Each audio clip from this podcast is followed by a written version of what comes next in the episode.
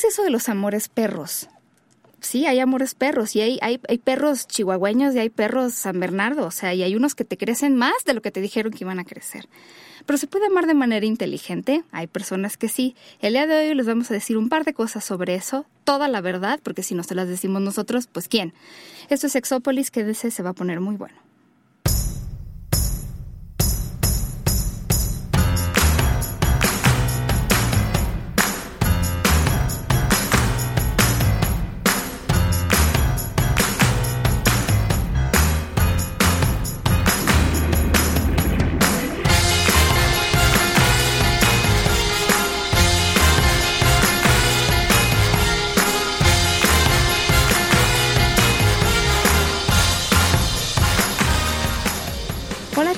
Bienvenidos y bienvenidas a Sexópolis. El día de hoy sigo apendejada, sigo... no, yo no prometí que se iba a curar pronto. O sea, la limeranza tiene una cuestión que... Digo, ¿qué culpa tengo yo? No, mija, ya te vi de aquí a tres años, o sea... No, ya despierta, tienes que aterrizar. Solía ser inteligente, solía ser despierta, pero bueno, pues ya, ¿qué puedo decir al respecto? Mi vida, no por estar enamorada dejas de ser inteligente. Gracias. Dejas de estar despierta. Mm, mm, por eso te amo. No, mi vida, yo te amo más por el escote. Y lo sabes. Oye, que ya lo comprobé, sigo comprobando el arte de desabrochar brasieres, sigue siendo lo mío. Sí, me lo desabrochó con una mano, señores y señores. Si ustedes no lo saben hacer, pues la verdad es que ya vayan practicando. No, pues vámonos a tomar clases, ¿no? Yo me presto. Oye, ya quiero hablar de este tema, porque además tenemos un invitado especial. Súper invitadazo, además de guapísimo. La voz, calla, calla. No, yo, yo, ahí sí también en esa cola sí me formo, Paulina. Pero luego dicen que no, que me va mal, que yo, que buga, que ay. Dice una, si el mundo es tan diverso, ¿para qué cerrarnos a una sola cosa? Va a decir que somos unos irrespetuosos, pero para, para defensa nuestra es, parejo. O sea, es parejo, somos irrespetuosos con todo. A ver, les voy a decir, yo les estaba abriendo el programa con estos de los amores perros y los amores inteligentes y el amar inteligente. Yo les voy a decir un par de cosas del invitado que se llama Fernando Villafuerte y ustedes seguramente se van a empezar a hacer una idea de por qué está aquí. ¿Cuántos idiomas crees que habla Jonathan? No, bueno, pues sí, déjame probar su lengua y te digo oh, cómo. Sin probar la lengua, a ver. Ay, no sé, solo me habló en español ahorita. Mira, habla español, habla inglés, habla francés y habla ruso. Madres, no, con el ruso tengo. ¿Verdad? Yo no le parle pas français, madame. Pero que me haga un buen ruso, yo no tengo pero. Es ingeniero en sistemas, sabe un chorro de cosas. Yo ya sé que, ya sé que no puedo decir todo porque además tenemos un programa que hacer. Pero entre esas cosas que hace, y por eso les estoy dictando algunas a ver si se dan color, él pertenece a una asociación que se llama Mensa. Ya sé que en español, no sé si de otros países, pero en el mexicano mensa significa algo así como idiota, ¿no? Tonto, tonto, ajá, sí.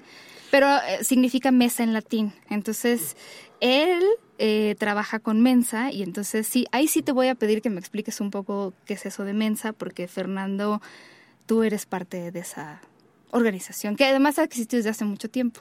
Sí, muchas gracias, Paulina, y hola a todos. En, en efecto, sí.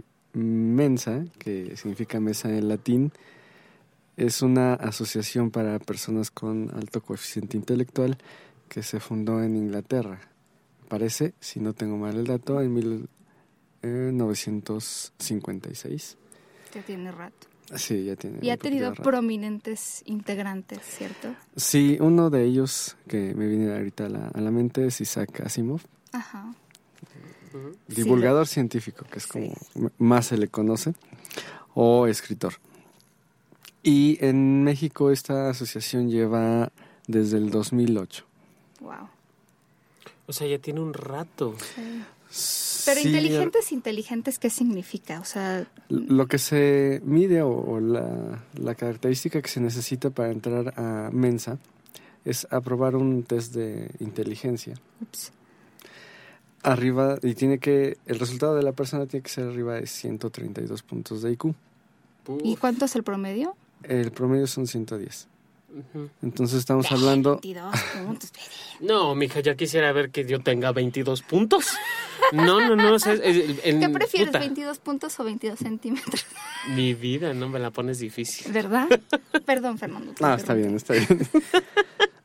Estamos hablando de el 2% Mm. superior de, de la población. Suena muy espectacular, pero en la práctica, pues son seres humanos. Ah, ¿ves? ¿Ves? ¿No? Ok. Bueno, ok, sí te damos en la categoría de ser humano.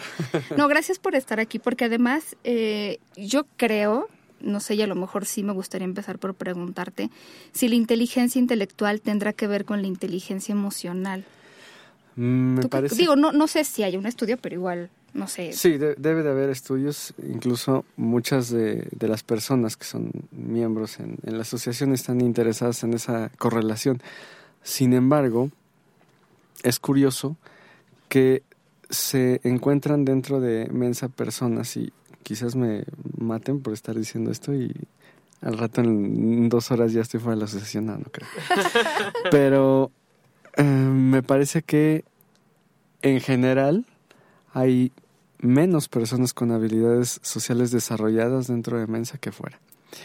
Seguramente esto debe de, de obedecer a que como no entran en, en la norma eh, social, les cuesta mucho trabajo interactuar con otras personas. Ah, como- Claro. claro, por supuesto. Y nosotros también tenemos un test de inteligencia sexual que se los vamos a hacer a todos ustedes. Sí, por supuesto. Y vamos a ver qué tal, ¿verdad? A Sí, ver. eh, Porque de inteligencia sexual tenemos ciento, ¿cuánto? 425. 425. Sí, un poquito arriba de 132. Mucho más arriba de Un poquito. 132. Oigan, no, pero, pero fíjate, yo creo que Ya. también, independientemente de la inteligencia emocional o intelectual, eso no te hace escaparte de establecer relaciones súper codependientes, estupidizarte. No como yo, o sea, me refiero a ya relaciones que de veras te están haciendo daño y que, y que hay gente que de veras, o sea, no se dejan porque más, más vale mal acompañados que solos, ¿no? O solas. Pero, A veces ya ni siquiera es eso. O sea, basta con, con, con esta parte de que uno de los dos en la relación no quiera irse. Porque me ha tocado ver últimamente que, que las parejas, que una de las par- partes y dice, sabes que bye, ya no quiero estar contigo, ya no quiero seguir, ya no, ya no estoy a gusto. Y la otra se aferra y no, no han logrado encontrar la manera de poder decir, ok, de romper el vínculo. Aunque una de las partes sí quiera. Pero además sí lo saben a veces, ¿no? Sí, saben que no están a gusto. A ver, yo diría que muchas de estas relaciones perras o con falta de inteligencia tienen que ver con el concepto que tenemos de amor como posesividad.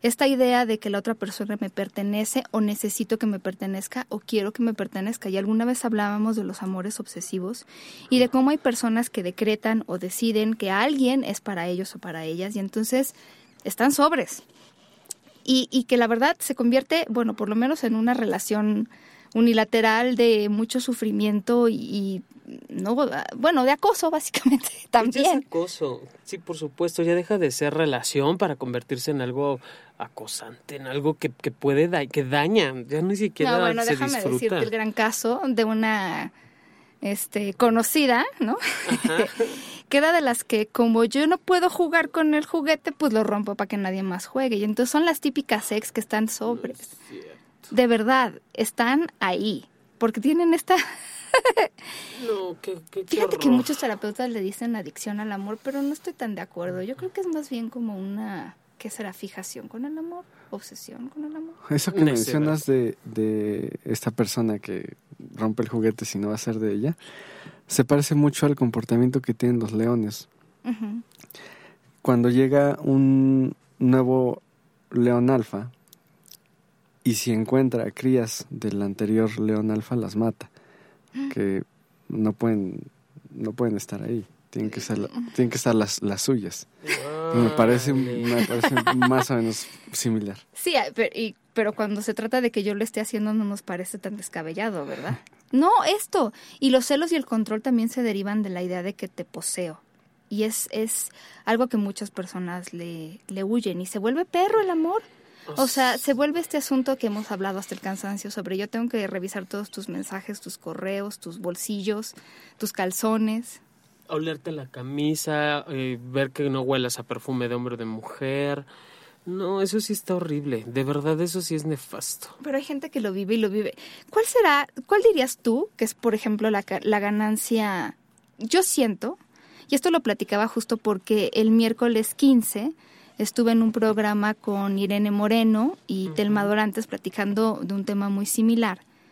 Y yo les decía, es que siempre hay una ganancia secundaria a esto, ¿no? Eh, a lo mejor social. Yo me, me puedo considerar un hombre casado, una mujer casada, y aunque tenga una relación perra o disfuncional o poco inteligente, si me separo ya no voy a ser el señor de la señora de o ya no voy a gozar de ciertos beneficios económicos. O sea, hay estas ganancias secundarias que la gente tiene primero que averiguar qué caramba son. Sí, y me parece, bueno, no sé, Fer.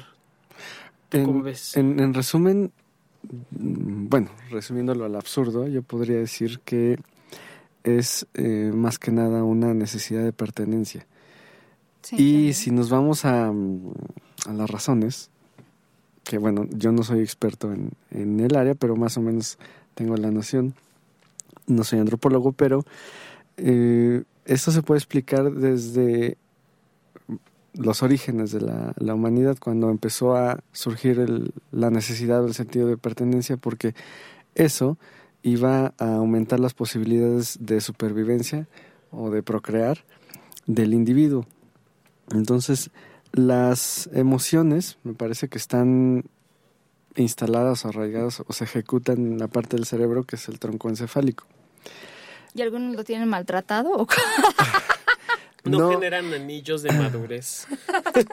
Por ahí va el asunto, porque como es, son instintos casi casi, o reacciones o, sentimientos primarios, controlan al individuo. El neocórtex o la parte del cerebro que, que es lógica o que tiene el raciocinio, se desarrolló después. Entonces, a mí me parece que estas personas que son posesivas o que quieren tener el control de, no solamente de su pareja, a veces de hijos o de familiares, amigos, incluso, me parece que no tienen bien ejercitada la parte de, del neocórtex, que es el que toma las decisiones lógicas o razonadas y se dejan arrastrar por los instintos y los sentimientos. Eso, digo, eso es como una definición muy, muy muy desde lo que pasa, ¿no? Desde, esta parte biológica y desde esta parte también del, del, del, mantener, del por qué mantener o para qué mantener una relación.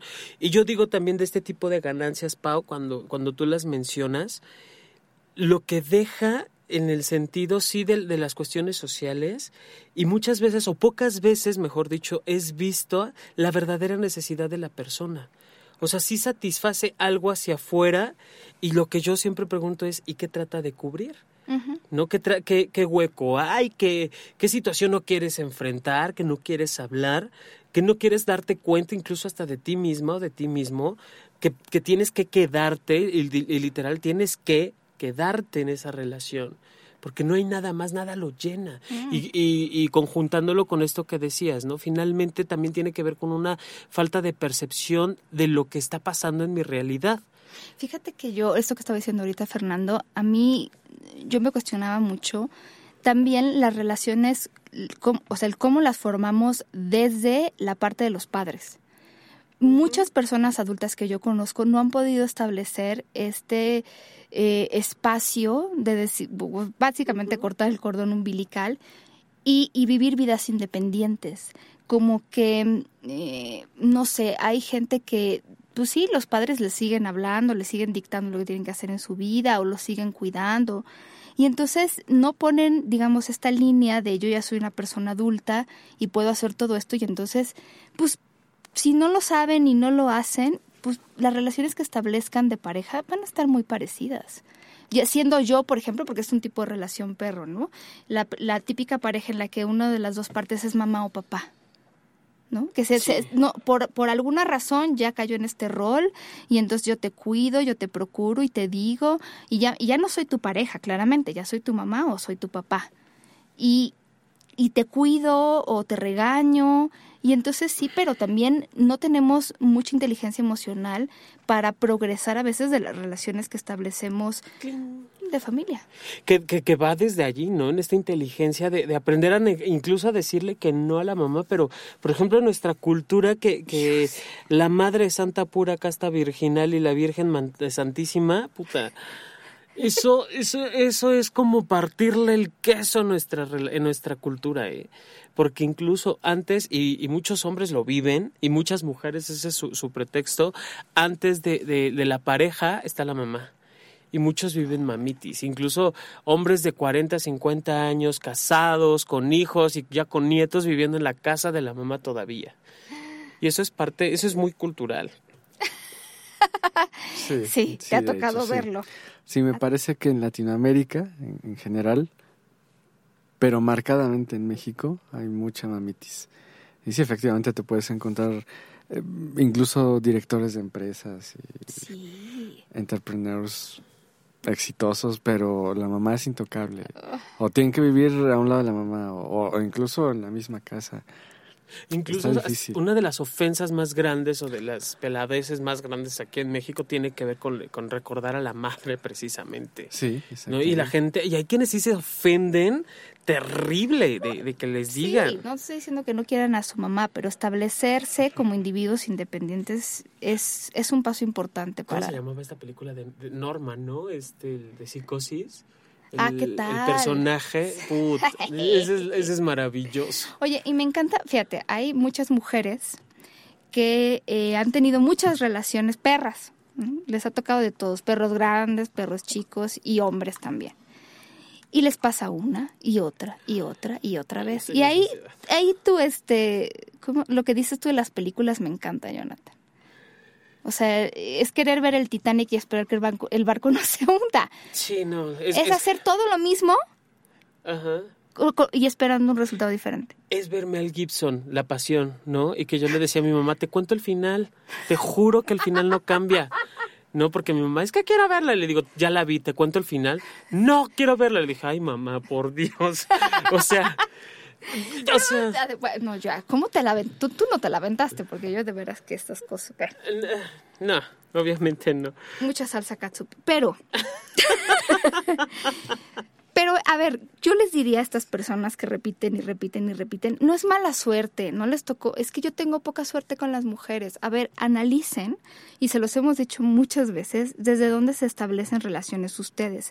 Uno de los errores más grandes es establecer o terminar una relación o estar en una relación en este papel de víctima de yo todo lo hago bien, yo todo lo aporto y la otra persona no hace nada. La mejor manera de repetir sus estupideces y hasta sistematizarlas. Gracias. Ok.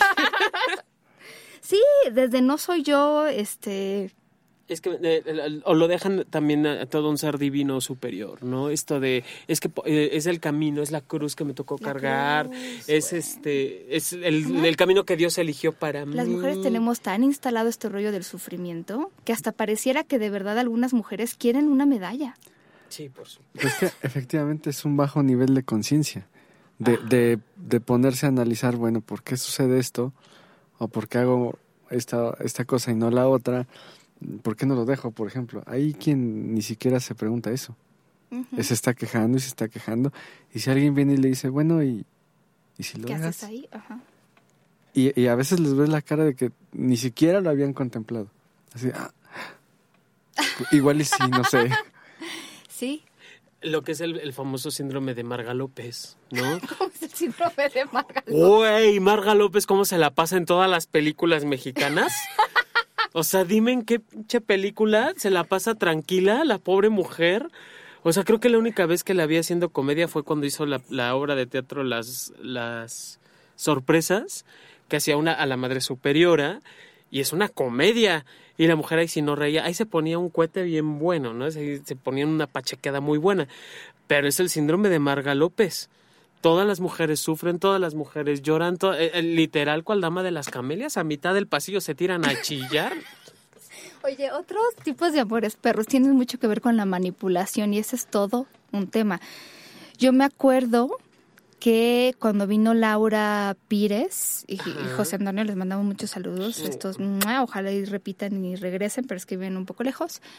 Ellos estaban platicando sobre esta, este vínculo por la culpa, ¿no? De yo, no me dejes porque mm, sin ti no soy nada, y o tus hijos, o mis hijos, y quién te va a mantener, y quién... Y entonces lo que se crea es un vínculo, como ya no hay afecto importante, entonces lo que hace que esa relación se mantenga es la culpa, y vincularse por culpa es una de las cosas... No, bueno. No me quedo contigo porque dejarte me da culpa. Es- Y si encima de todo tú me dices, Sí. no, es que si me dejas yo me tiro, Se parece mucho a la relación que se tiene con las mascotas, ¿no?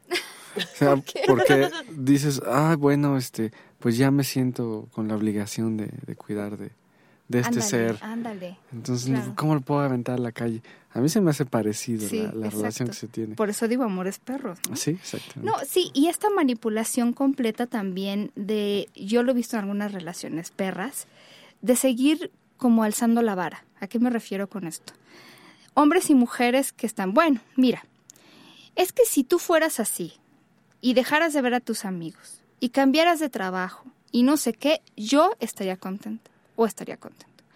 Entonces me acuerdo que un amigo me, eh, me estaba comentando justo esto, ¿eh? O sea, ni, ni siquiera estoy exagerando, es un ejemplo tal cual.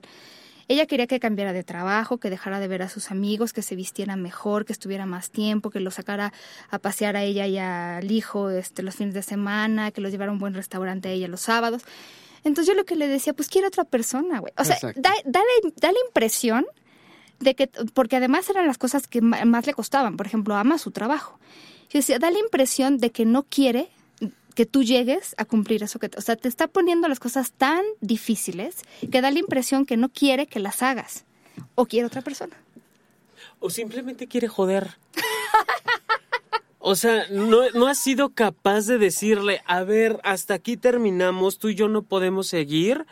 Y pone, y pone, y cu- cual madrastra, o bueno, ahora vengo de películas, cual madrastra de Cenicienta, güey. Antes de salir al baile, lavas las cortinas, trapeas los pisos, lavas los calcetines y separas las almejas, las lentejas de la ceniza. ¡Güey! No, Fíjate que cuando eh, este programa que tuve con Irene, ella platicaba de una amiga suya que estaba buscando clases de locución. Y cuando Irene le preguntó, oye, como para, como pues por curiosidad, ¿para qué las buscas? Le dijo que su pare bueno, la persona que ella quería que fuera su pareja, le dijo que no le gustaba su tono de voz. Entonces que ella iba a buscar cambiarlo. Yo decía, bueno, o sea, no manches, ¿cómo le vas a hacer? Güey, mira, si no te gusta mi peinado, si no te gusta mi voz, si no te gusta mi... Pues ve, ve y busca otro. A mí me parece que ahí está, en, ese, en esos ejemplos está operando el- la, la necesidad de renovación, que es lo que teníamos primitivamente hablando, ¿no? Que queríamos dejar la semilla por todos lados, o las mujeres querían tener hijos de, pues, de, de- de varios machos alfa, sobre todo. Lo que está impidiendo, lo que está poniendo un candado ahí es lo que mencionabas, el aspecto social, que está mal visto, que no lo debe dejar, sobre todo si están casados, ¿no?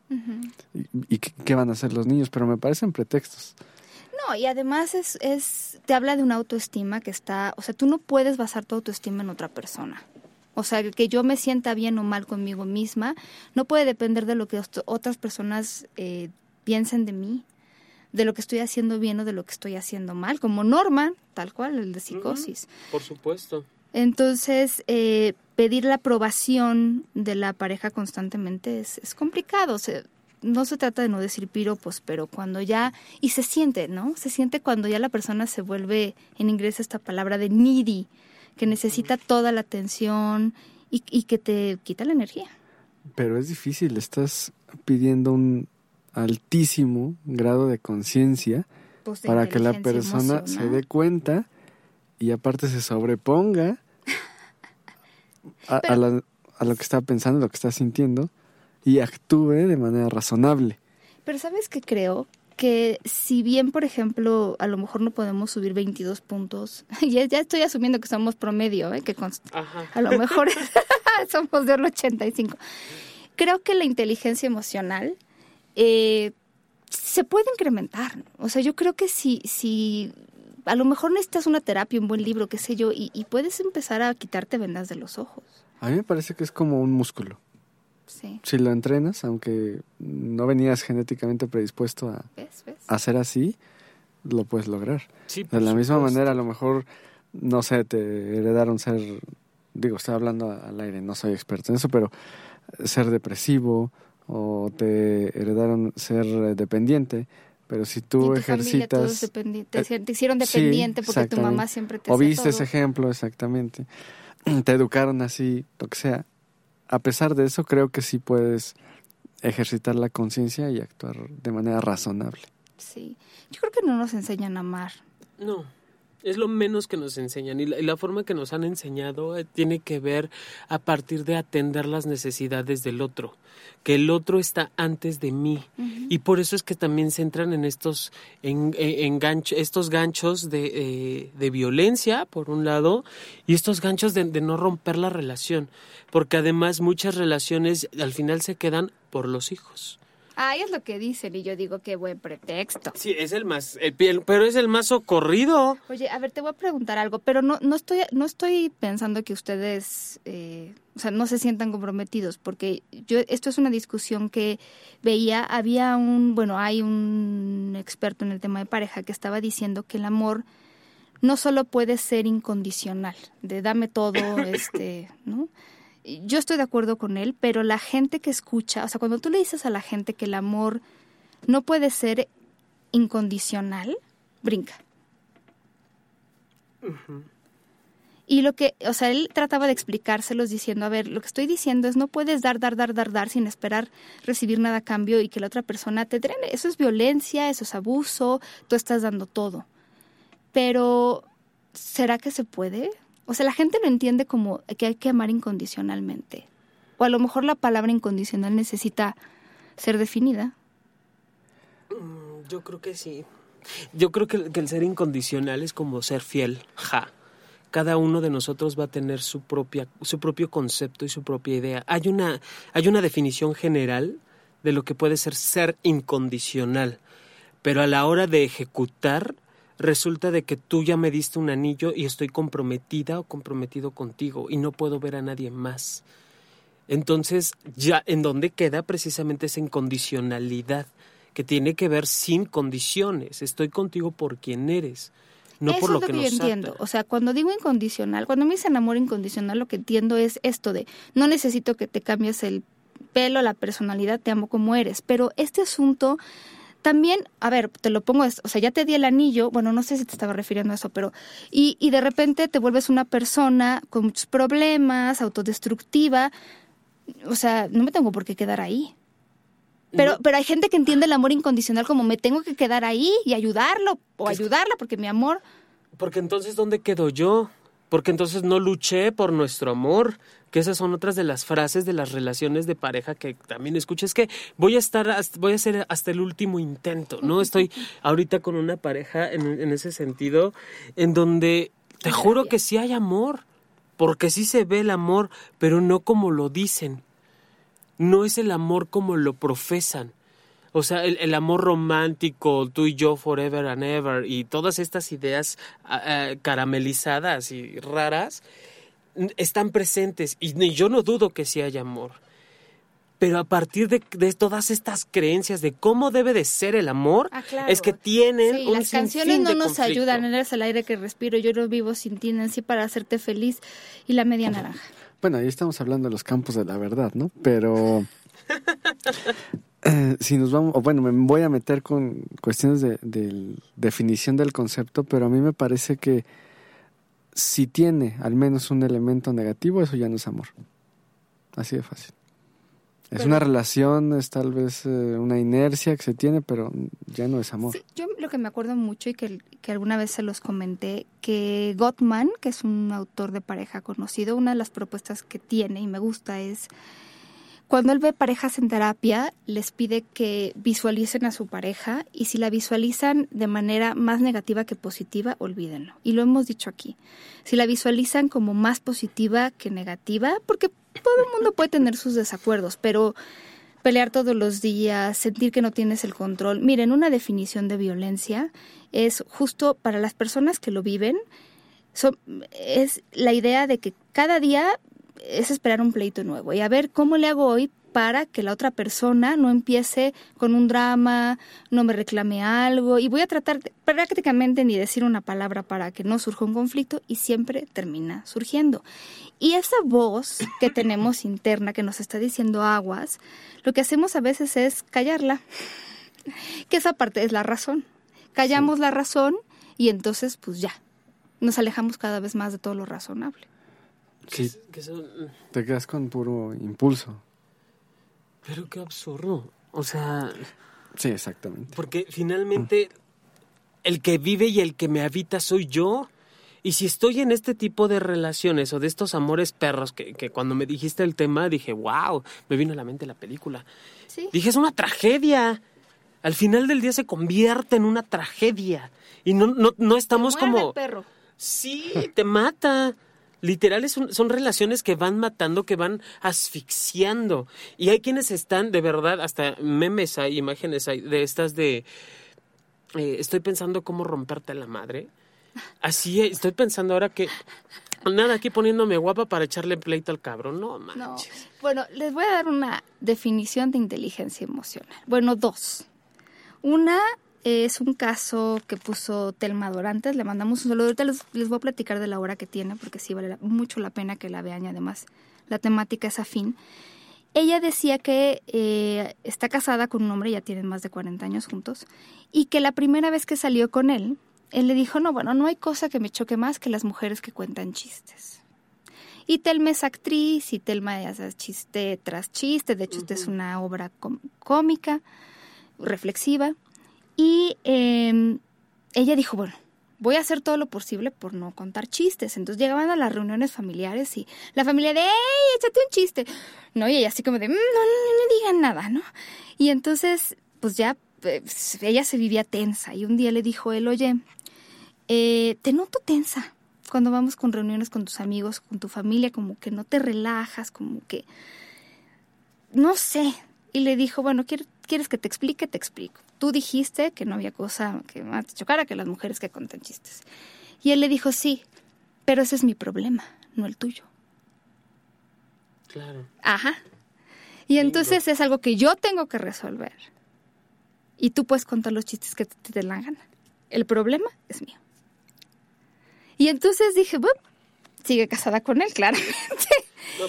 Y otro eh, fue un eh, alguien que nos escribió y platicaba que justo lo que hacía, a ver, estoy tratando de acordarme cómo lo dijo, pero decía que su matrimonio era infeliz y se dio cuenta, o él era infeliz en su matrimonio, que tenía que ver con eh, que no se veían cumplidas sus expectativas. Y, dijo, pero bueno, me doy cuenta de que la responsabilidad de estas expectativas son mías. Están de mi lado. Están de mi lado. Entonces, yo voy a ser feliz cuando ella, cuando él. Y él decía, pero es que esas expectativas son absolutamente mías. Cuidado con las expectativas. Porque tenemos esta idea de felicidad, ¿no? A la cual llegaremos algún día, que no sabe. Yo se los decía algún. Saben, yo quiero ser feliz con alguien. ¿Y qué es ser feliz? A ver, que ser feliz. Otra como la, como la, la, fidelidad. Cada uno tenemos nuestro propio concepto. Exacto. O sea, no hay, no hay, es que... Y los perros también. Y los perros también tienen. Los perros sabemos que están felices cuando mueven la cola. Ah, y son fieles, ¿no? Que son fieles. Los perros son fieles. Acabo de descubrir en qué momento soy muy feliz. ¿Qué, ¿Qué, es ser fiel? ¿Que no tengan muchas parejas? No, no son fieles los perros entonces. Uh, no. Son leales. No, es que lo que decía... Es diferente. Así es. que yo creo que esto de la fidelidad, más bien de los estéreos, ¿no? Alta fidelidad. Pero, a ver, hablemos de las, hablemos de las personas tóxicas, porque también creo en esto de las mujeres y hombres que repiten y repiten y repiten. Bueno, ahí antes de, de, pasar eso, me gustaría hacer eh, el comentario de que tengo una opinión que no es muy popular. y quizás a ustedes tampoco les agrade, pero bueno, de todas maneras la diré. A mí me parece que es innecesaria la terapia de pareja. ¿Crees? Sí, cuando ya no funciona, por la razón que sea, pues adiós. ¿Para qué te esfuerzas habiendo tanta gente allá afuera? Sí, lo sé, lo sé, lo sé, lo sé. Entiendo que estoy, estoy, estoy pateando el pesebre aquí, pero, Ese me gusta. pero tenía que soltar esa, esa opinión. Es que sabes que creo, bueno, tú si quieres. Ajá. Yo creo, yo digo, dentro de la tin, tin, tin, round 2. dentro de la terapia de pareja no nada más se ve la solución de la pareja. Digo, yo, yo por lo menos nunca estoy, nunca estoy cerrado a que ah, llegaron por problemas, vamos a volver a juntarlos y Sí. sus segundas nupcias. No, ni más. La verdad, no. También, y se los abro y se los digo, aquí también está la, la opción de terminar. Siempre. Y que podamos terminar la relación en el entendido de que esto ya no son más parejas. no. Pues la verdad es que esa es, la gente lo, de repente sí está muy, muy, muy, muy mal, ¿no? Ya llevan 15 años muy mal y piensan que ir a terapia de pareja va a hacer que se renueve el enamoramiento. Proba- lo que pasa a veces es que el terapeuta les dice, a ver, date cuenta de esto, date cuenta de esto. Eh, ¿Ya se dieron cuenta? ¿Les funciona o no les funciona? Y yo sí, he oído a todos los terapeutas, de hecho tenemos una amiga en común que, que un día le dijo a una pareja que fue, les conté alguna vez, ¿no? Que, que fue a visitarla y este y entonces les dijeron, le dijeron, bueno, es que nosotros hemos ido a terapia y hemos ido a muchos terapeutas y tal terapeuta y tal sexólogo y tal no sé qué y tal consejero y tal y pues no, nada, ¿no? Entonces pues ya venimos con usted. Y entonces ella, digo sin pelos en la boca, les dice, ¿y si se han preguntado si realmente necesitan estar juntos? Porque por lo que se ve, pues no, ¿verdad? O sea, si ya 500 terapeutas como que... Pero la gente espera que entonces yo te resuelva tus problemas, tus necesidades, las cosas que tú, tú, tu baja autoestima, las cosas que no has podido trabajar.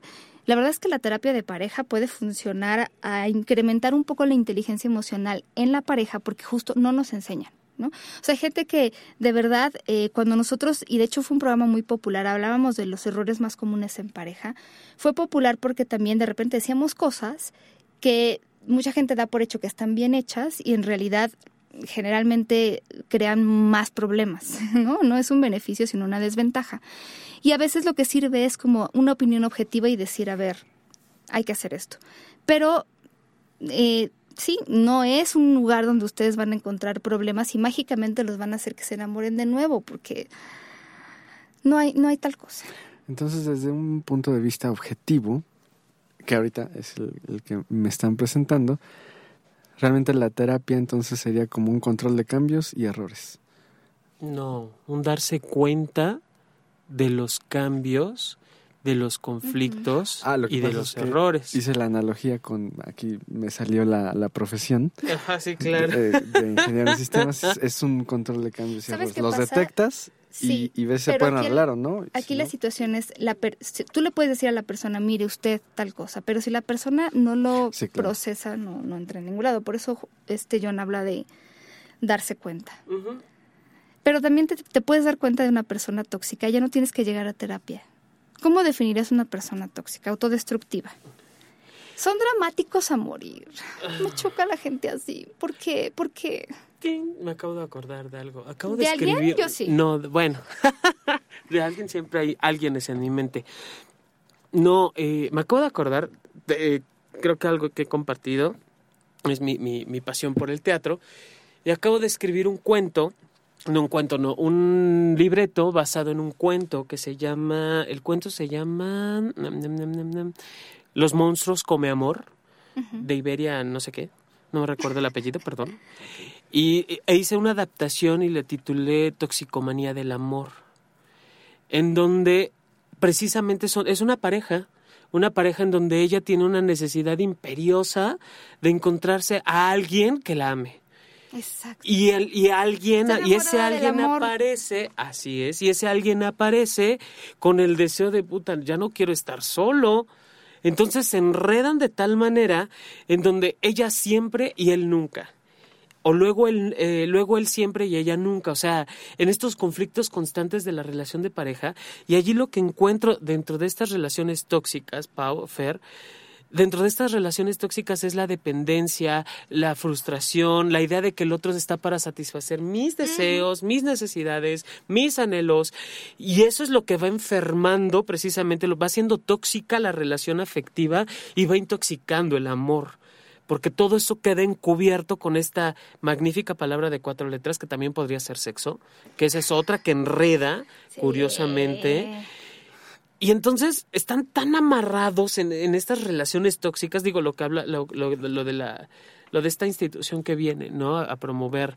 Son relaciones que van generando adicción y por eso también no se, no se desatan. ¿Y a qué se genera adicción? A las sustancias que se generan en el cuerpo, ¿no? La dopamina, la oxitocina, todas Maldita estas. oxitocina! Sí, todas estas hormonas que cuando estoy con esta persona y me la estoy pasando a todo dar, salen, por supuesto.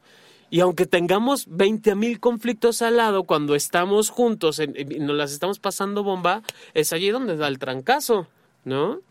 También como a, la, a, a, las a todo tipo de sustancias, me parece que hay algunas personas que tienen más resistencia a esta toxicidad, uh -huh. ¿no? Que otras.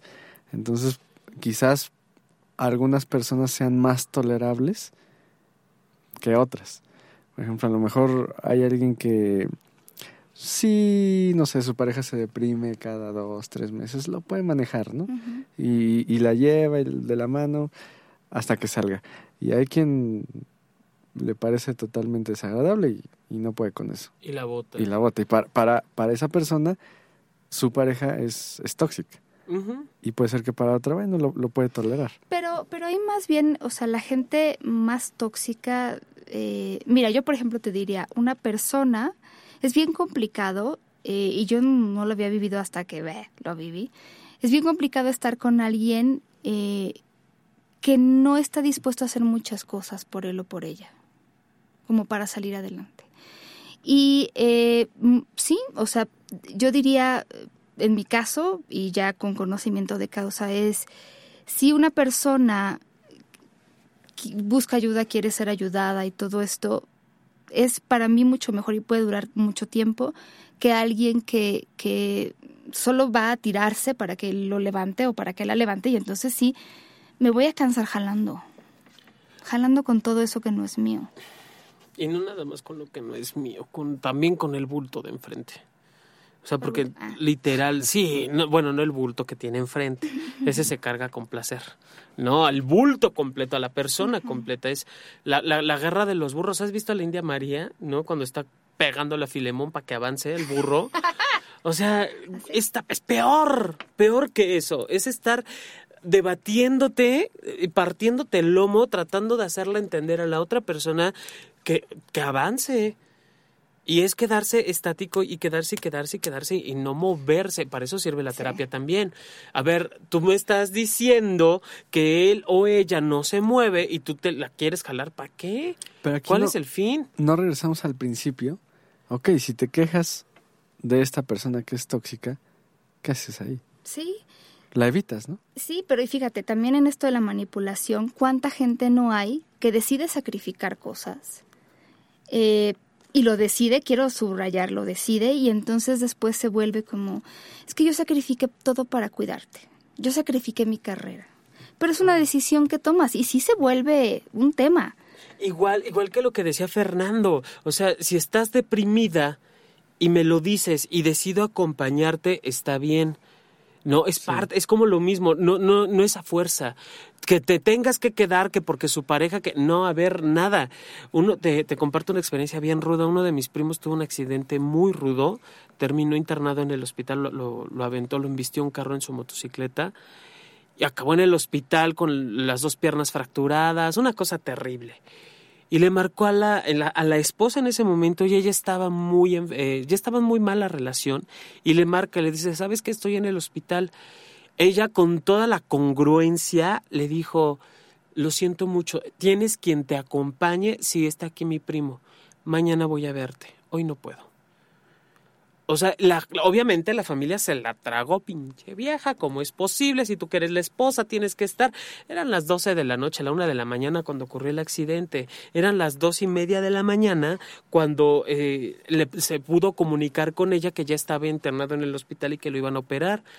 O sea, Y esas son las expectativas que te dan la madre porque te Por las supuesto. autoimpones o porque te dicen, es que tú deberías, no deberías, este, ¿cómo es posible que viajes sola o que viajes solo porque tu esposa, tu esposo, tus hijos, ta, ta, ta? Eh, entonces ya se vuelve vivir para los demás y... mm, Ese es otro costo que hay que asumir.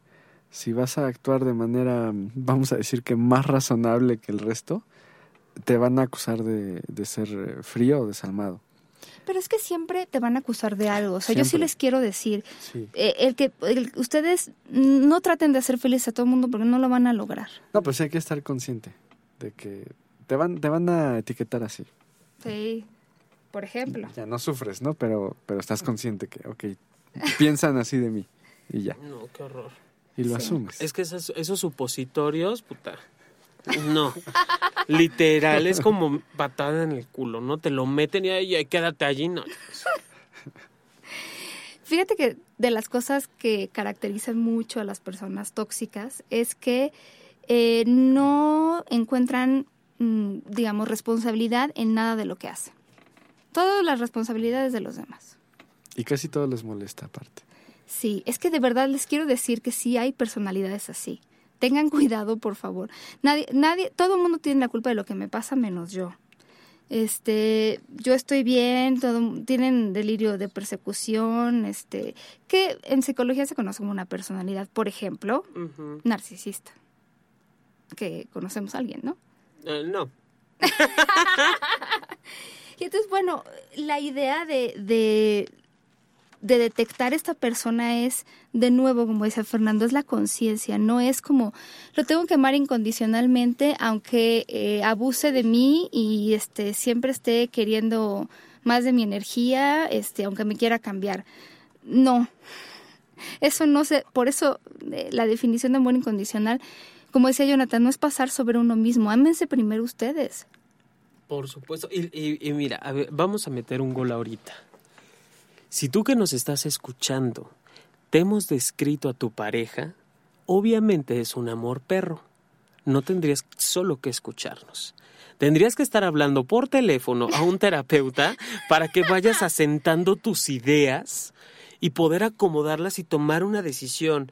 Como siempre les digo a, a- a mis pacientes, ¿te puedes quedar? Sí. Por supuesto, se vale. Se vale seguir intentando jalar, se vale seguir discutiendo. Si te la pasas bomba está bien, si no te la pasas bomba está bien, pero decídelo.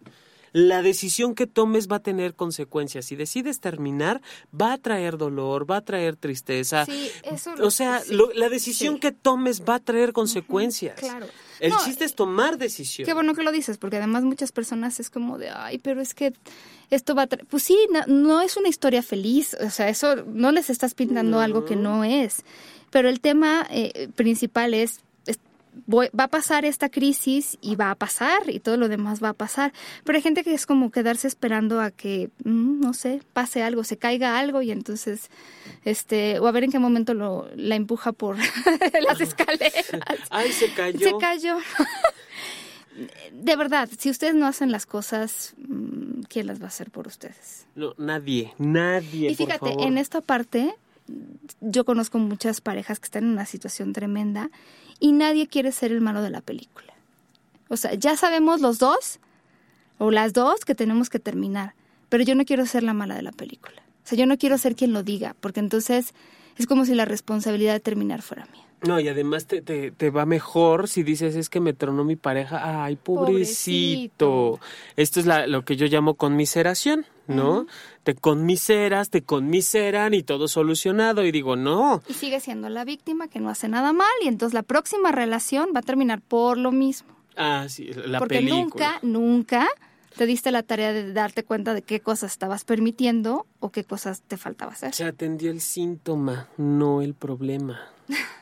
Justamente atiendes lo, inmediato, pues obviamente la respuesta más adelante va a ser la misma. Ahora, yo también quisiera nada más como agregar, los amores perros a veces están disfrazados de esta pasión, ¿no? De es que sí discutimos un chorro, pero luego cogemos, pero que da gusto, ¿no? Y entonces vale la pena discutir y golpear porque al final la reconciliación son tres orgasmos maravillosos. No, o sea, no. La relación sigue siendo perra, independientemente de que haya o no buen sexo. Y entonces, eh, yo creo que cuando se trata de evaluar una relación hay que evaluar absolutamente todo. Entonces, si ustedes creen que porque tienen buen sexo ya no es una relación perra, eh, no.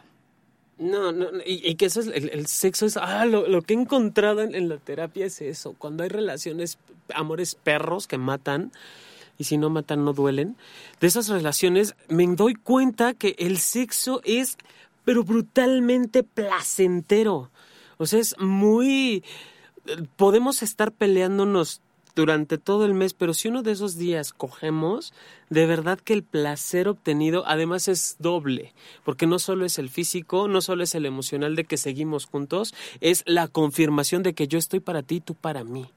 O sea, es demasiado bestial, por eso es que se, se enganchan. Yo lo decía hace ratito, las cuatro letras de amor, es que si me ama, se convierten en las cuatro del sexo y está completamente desdibujadas las, la- las letras. No, no, no se logra discernir una diferencia entre, a ver, en- en- aquí tenemos conflicto, vamos a separarlo, ¿no?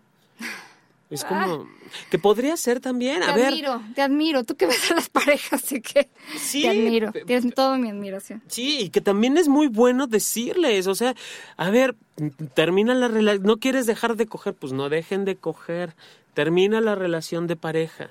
Vivan en lugares diferentes. Pues sí, o sea, Sí, sean amigos con derechos y acabó. por supuesto, ¿al derecho a qué? ¿A todo? ¿Ah, Sí, sí, sí, sí, exacto. Cada que quieran, cada que se quieran ver, exacto. Sí. Pero, pero cada quien en su casa, ¿no? Sí, no- nos vemos, cojamos. Para que no se avienten los platos. O sea, amor, ¿cómo estás? Bien, cogemos, va, punto. ¿Para qué más? Eso es. Esa es una solución pensada. Exacto, Por no todo supuesto. el mundo está. Oigan, pa- anuncios parroquiales. Siempre quise decir eso.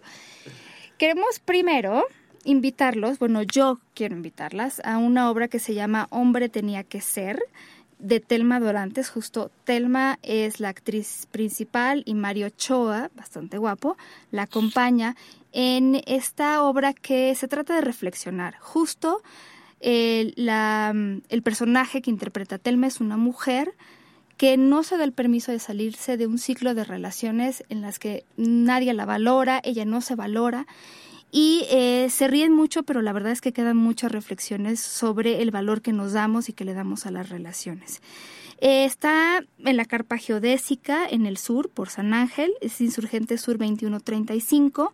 Está los sábados a las 6 y los domingos a las 5 pm. Está bastante accesible. Hay descuento a estudiantes, maestros eh, y los de las personas con credencial del INAPAM. Entonces está en la carpa geodésica. eh, se llama Hombre tenía que ser. Tiene más de mil representaciones y es por algo. Ustedes pueden encontrar más información en www.telmadorantes.com. Telma es TH, Telmadorantes, así todo junto, punto com. También les quiero invitar a que visiten la página de Estudio Cuarto del Fondo, que como saben es la cabina donde grabamos. La página web es estudiocuartofondo.com para que vean todas las cosas que pueden hacer. No solo grabamos las lindas voces de Sexópolis, hay muchas más cosas. Grabación en estudio, edición de, de pistas, mezcla, masterización, producción artística, eh, grabación de doblaje, diseño sonoro, etcétera, etcétera. La verdad es que François aquí, el hombre es ultra, mega talentoso. Y eh, si tienen, mm, bueno, primero voy a decir algo, porque Fernando me hizo cara así como de, ¿por qué, por, por qué niegas tus raíces? Yo también soy una orgullosa mensan, igual que tú, Fernando, y entonces eh, hace falta gente que, que sea no sé, se junte a los proyectos y eh, para eso sí tienen que hacer un examen, pero ¿dónde pueden encontrar información? En la página de mensa.mx. Está divertido el examen. Sí, la verdad es que sí. Mensa.mx. Sí lo pasas. Y si no, también. Está Si no, divertido. también, sí. Hágalo. si ustedes creen que, que, si les han dicho que están guapos e inteligentes, ¿no? pues ya, hágalo. Sí, primero es una evaluación del físico, hay que mandar su foto. No, no, no, no, es nada más Evaluación intelectual. Nada más. Estoy, ahí hay muchos tipos de personas, o sea, solo quiero decir esto porque no es como tienen que ser, hay sexólogas, creo que soy la única, pero Creo que sí. eh, hay, en la historia de Mensa ha habido este, actrices porno, playmates, o sea, no es que tengan que tener una carrera específica, ¿no? Mi querido John. No, bueno, yo- el CI no está peleado ni eh, con nada. Ok. El la, la- la inteligencia, la verdadera inteligencia, no solo se mide, o o no solamente se mide con un coeficiente intelectual alto, también con la capacidad de amar y de mantener las relaciones afectivas. Gracias. Ese es el final que yo quería. Agradezco de nuevo a Fernando. Muchas gracias por gracias estar con por nosotros. Tú te vienes cuando quieras para acá, ¿verdad? Cuando quieras venir, te avísame. Nos avisas. Yo te alcanzo. A nosotros nos pueden seguir en arroba sexopoliradio, que es nuestro Twitter, y a John en arroba sexólogo-yaco. ¿Qué tal? Sí, ya, ya, bien, toda una bien coordinados. Bueno, y ustedes se portan muy mal, se cuidan muy bien, nos escuchamos la próxima semana. Muchos besos tronados. Querido Sam, solo para ti.